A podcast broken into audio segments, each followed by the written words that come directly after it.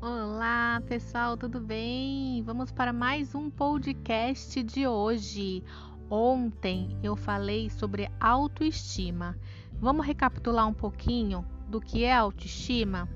Bom, eu traduzi a autoestima em uma única palavra.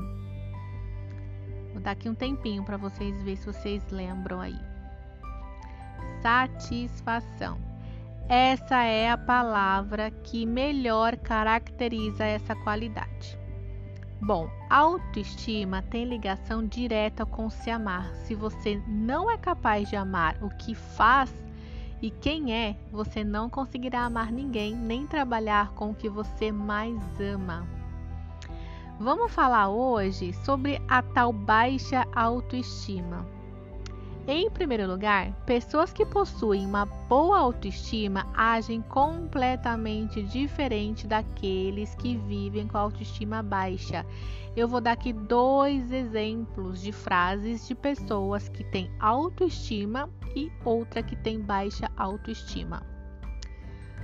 A primeira. Eu fui lá, fiz tudo o que me pediram e deu tudo certo. Eu sou mesmo uma profissional de sucesso.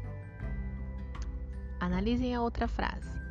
Eu fui lá, fiz tudo o que me pediram e deu tudo certo, mas será que eu não poderia ter sido melhor?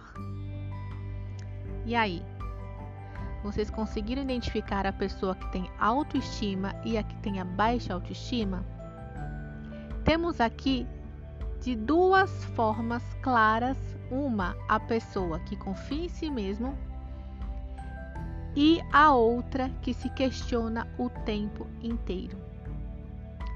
Não é lógico pensar que se ela foi lá, fez tudo o que pediram e deu tudo certo, está tudo ótimo?